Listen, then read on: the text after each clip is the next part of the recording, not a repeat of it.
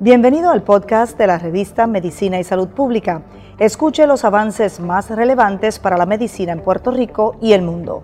Si desea ver este podcast en vídeo, puede hacerlo en nuestro canal de YouTube Revista MSP.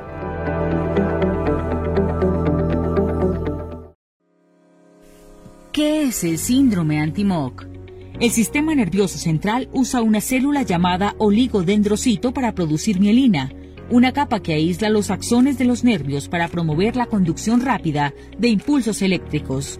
Pero cualquier proceso que degrade a la mielina o al oligodendrocito puede producir un retraso en la conducción de estos impulsos que se dan desde o hacia el cerebro. Cuando esto ocurre, los pacientes pueden comenzar a desarrollar cambios en sensación o en actividad motora.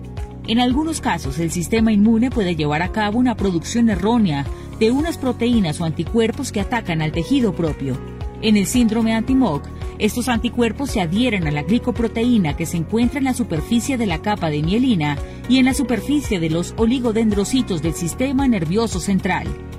Consecuentemente, se activan los factores de inflamación que llevan a la destrucción de la capa de mielina y de los oligodendrocitos, lo que se conoce como el proceso de desmielinización.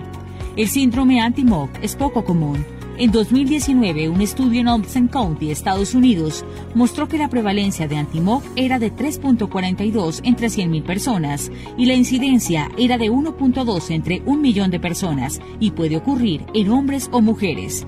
No obstante, el síndrome antimoc puede presentar un cuadro que puede confundirse con esclerosis múltiple y neuromielitis óptica.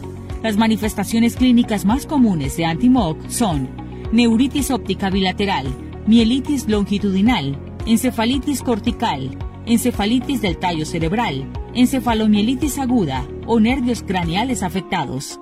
La forma de detectarla es mediante exámenes de laboratorio. La Fundación de Esclerosis Múltiple de Puerto Rico se enfoca primordialmente en brindar servicios a pacientes que padecen esclerosis múltiple y otras enfermedades desmielinizantes.